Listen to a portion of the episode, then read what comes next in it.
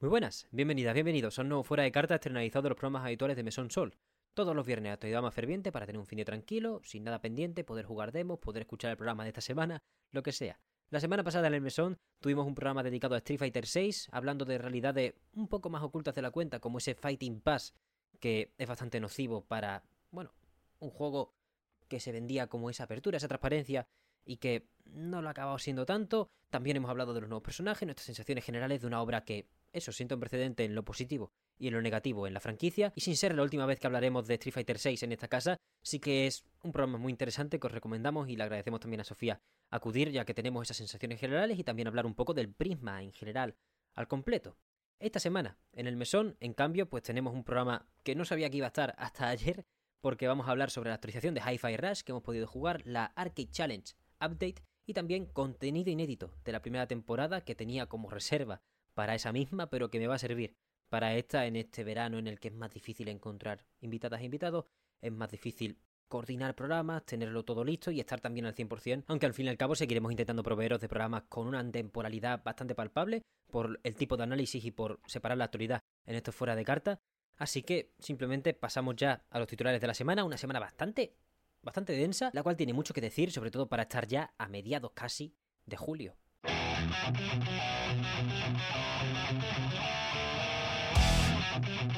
Fuera de cartas, tenemos en primer lugar un bloque de Game Pass y Xbox, ya que se nos pasó de la semana pasada la subida infame de Xbox Series X efectiva el 1 de agosto a 550 euros. La Xbox Series S se mantiene igual, pero no tiene excusa copiar la táctica de Sony en este aspecto, pero es que además ha subido el Game Pass recientemente, concretamente el Ultimate, nada más, de 12,99 a 14,99 y tenemos contrapunto positivo en parte porque en PC y consolas se mantiene el precio de 10 y 11 pavos respectivamente y además vuelven las pruebas de un euro a Ultimate y Game Pass de PC, por lo que se irán compensando las cosas en este servicio tan cambiante en el que puede subir mucho más los precios o también pueden integrarse los sistemas estos de familia para unirse varios usuarios y tenerlo mucho más fácil a la hora de pagarlo. Y ya que estamos, vamos a repasar los juegos de la quincena que tenemos ya disponibles: 7 a 5 para nube y consolas, Sword and Fate, Together Forever y MacPixel 3 para todos los servicios, y el 11 de julio Insurgency Sandstorm para PC, que ya estaba en consolas, el 14 de julio Exoprimal en todas las plataformas, y el 18 de julio The Cave, el clásico de Double Fine y Sega para consolas y nube, y Tectónica para todas las plataformas. Y en la estela de este principio de mes que suele pasar, pues tenemos los juegos del PS Plus Essential, que son Call of Duty Black Ops Cold War, Alan Wake Remaster y Endling, Extinction is Forever, el clasicazo desde que salió de Hero Beat Studios. En otro orden de cosas tenemos que White Care cierra y Get White Care, pues el servicio de tarifa plana de mantenimiento de consolas Nintendo Switch que había solo en Japón, que echa el cierre el 31 de agosto tras un año de servicio. Consistía en pagar 200 yenes al mes, como un euro y medio prácticamente, o 2000 al año, como unos 13 euros, para cubrir cualquier tipo de avería natural, accidental o por agua de consolas, Joy-Cons, docks y adaptadores de corriente. Es una desgracia que esto ya ha desaparecido de Japón ya que se evaporan todas las esperanzas de algo no confirmado que era que llegase a salir a más países. En un tono más negativo también tenemos que anunciar el cierre de Daedalic Entertainment en cuanto a desarrollos. Cesa todos y cada uno, incluido uno del Señor de los Anillos, que había empezado en 2022, tras el desastroso lanzamiento de Lord of the Rings Gollum, que ha sido valorado como el peor juego del año, llevándose por delante a 25 trabajadoras y trabajadores y pasando los que quedan a esfuerzos como editora simplemente. Le deseamos a todas las personas afectadas una pronta vuelta a la industria si es lo que desean. Y también tenemos noticias negativas sobre CyberConnect 2, el estudio de Naruto Ultimate Ninja Storm, que cierra el estudio en Montreal este mes, diciendo su vicepresidente que cumplió su cometido, aunque también tenemos un lado positivo que es que abrirán un estudio en Osaka y también quieren contratar de manera agresiva a gente de todo tipo, incluyendo el criterio de que no tienen por qué saber japonés, ya que se les enseñará o se les intentará enseñar en el estudio y habrá mogollón de facilidades tanto para conseguir casa como para instalarse en general dentro de cualquiera de las sedes que tiene el estudio en su país de origen. Y otro estudio que se expande, aunque sea más allá de su país de origen, es IO Interactive, que contratando fuerte para Project Fantasy, su exclusivo revelado hace poco de Xbox y PC, pues ha abierto un estudio en Brighton que se une a los de Copenhague, Malmo, Barcelona y Estambul como sus sedes flexibles en las que cualquier trabajador puede trabajar en cualquier proyecto del estudio, ya sea este de fantasía online, el Project 007 que anunciaron en 2020 por supuesto centrado en James Bond o el futuro de Hitman, que han declarado que está ahora mismo en un segundo plano. Y hablando ahora de lanzamientos que están mucho más cerca, tenemos que el remake de Super Mario RPG no cuenta con Chihiro Fujioka, su director original, aunque le entusiasma el proyecto en cambio, ha dicho por un comunicado, y podemos confirmar la presencia de Yoko Shimomura de nuevo como compositora de la banda sonora original. Y cerramos este mini bloque con Takuya Yamaguchi, director de Persona 3 Reload, que confirma que los social links no se podrán romper como en la versión original, pero sí se podrán revertir de positivo a negativo si jugamos con varias relaciones románticas a la vez. Hay que tener cuidado en ese aspecto, aunque ya han declarado que el castigo será muy reducido en comparación con los originales. Y antes de los anuncios y lanzamientos de la semana, os hablamos de eventos que se acercan ya para cerrar el verano. Tenemos que Microsoft confirma su presencia en la Gamescom, uniéndose a Nintendo que lo hizo en abril, y el Tokyo Game Show de 2023 apunta a ser el más grande de la historia con presencia de Bandai Namco, Capcom, Konami, Koei Tecmo, Level 5, Square Enix, Xbox, Sega y Atlus en exposiciones, además de PlayStation 5 con un área de indie que imaginamos que tendrá a Shuhei Yoshida coordinando. Nintendo acudirá solo en los días de negocios y también sabemos que en cuanto a entradas se levanta la restricción de edad por primera vez desde 2019 y también vuelven las entradas disponibles para público extranjero. Y pasamos ahora a los lanzamientos y anuncios de la semana. Previamente hemos tenido el 3 de julio Star OS por sorpresa, el último trabajo de Josian gratis en itch.io y en Steam. Os recomendamos que le echéis un ojo y dejéis una review positiva o compréis la banda sonora por 0.99, ya que es el último trabajo tras su entrada a otros ámbitos, ha dejado de ser autónomo en el desarrollo de videojuegos y por ello muchísimo ánimo y os recomendamos este proyecto tan especial y fresco por parte de Josian. El 5 de julio tuvimos la Hi-Fi Rush Arcade Challenge Update por parte de Tango Gameworks que nos añade dos pedazos de modo de juego, además de un montón de extras más cosméticos que otra cosa de los que os hablaremos en el programa de este fin de semana. Y lo gratis no acaba aquí, pues la semana pasada no hablamos de que el 20 de junio salió Goenix para Kino Fighter 15, gratis, tanto el personaje como un desafío en el que podremos obtener un traje extra, que lo guapo es pues eso, enfrentarse al jefe más icónico de Kino Fighters. Según la review de nuestro canal de confianza para juegos de pelea, Miri FGC, que os dejamos en la descripción de este vídeo. Y en cuanto al lanzamiento seguimos con que hoy sale The Legend of Heroes Trails into Reverie para PlayStation 4, 5, Switch y PC. Mañana es un día especial porque es de los primeros, sino el primero del año en el que hay cero lanzamientos en Steam. Steam Database registra cero juegos en este día. Y el 12 de julio sale Oxenfree 2 Los Signal para Switch, PlayStation 4, 5 y PC. La entrega 5 de los DLCs de Mario Kart 8 y Lax sale el mismo día con Excusado Acelerado como circuito nuevo y Piti Piraña, Floruga y Kamek como nuevas altas. El 13 de julio, el día siguiente, sale Atelier Marie Remake para PlayStation 4, 5, Switch y PC. Y saltamos ahora para el 24 de julio que llega Rashid como primer DLC de Street Fighter 6 de estos cuatro que ya están anunciados. Y cerramos las fechas concretas con Return to Monkey Island llegando a móviles el 27 de este mismo mes. En la nebulosa tenemos que en otoño saldrá Scorn para PlayStation 4 y 5 tras un año de exclusividad en Xbox y PC. Y pronto, según Bandai Namco, Jujutsu Kaisen Curse Clash será lanzado para Xbox One, Series X y S, PlayStation 4, 5, Switch y PC. Un juego que parece que está hecho por CyberConnect 2, aunque no tenemos confirmación. Y consiste en peleas en 3D 2 contra 2. Ya veremos las sinergias y todo lo que puede surgir de ello. Y cerramos este fuera de carta con que Yuji Naka acaba evitando la prisión, siendo sentenciado a 30 meses si en los próximos 4 años comete algún otro delito, es decir, que está en la cuerda floja, a la vez que se confirma la multa de 173 millones de yenes, que es más de un millón de euros, a pagar por parte del creativo que honestamente esquivo una bala porque las multas son multas y la cárcel es otro rollo muy muy distinto. Y cerramos ahora sí que sí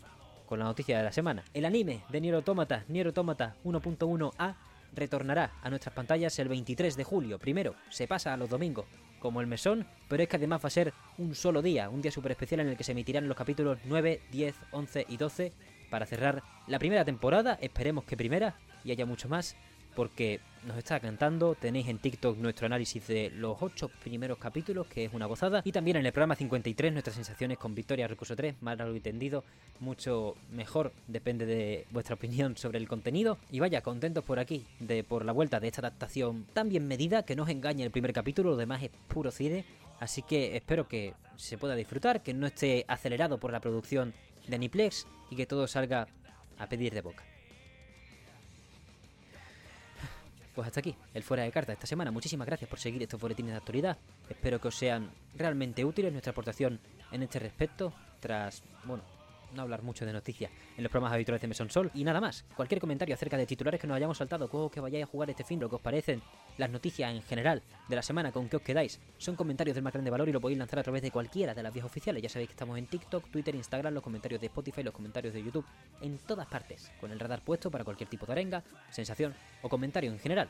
Y solo me queda agradeceros vuestra presencia en un nuevo Fuera de Carta y recordaros que nos vemos este domingo con un nuevo programa de Mesón Sol dedicado a Hi-Fi Rush y con un bloque inédito con Bayonetta Staff, es decir, sobre un juego que cubrimos en la primera temporada de Mesón Sol, pero que no dio para subir porque me lo quería guardar como reserva porque a veces hace falta tener este tipo de últimos recursos, aunque la calidad ni mucho menos baja. Muchísimas gracias por todo, una vez más, y nos vemos este domingo.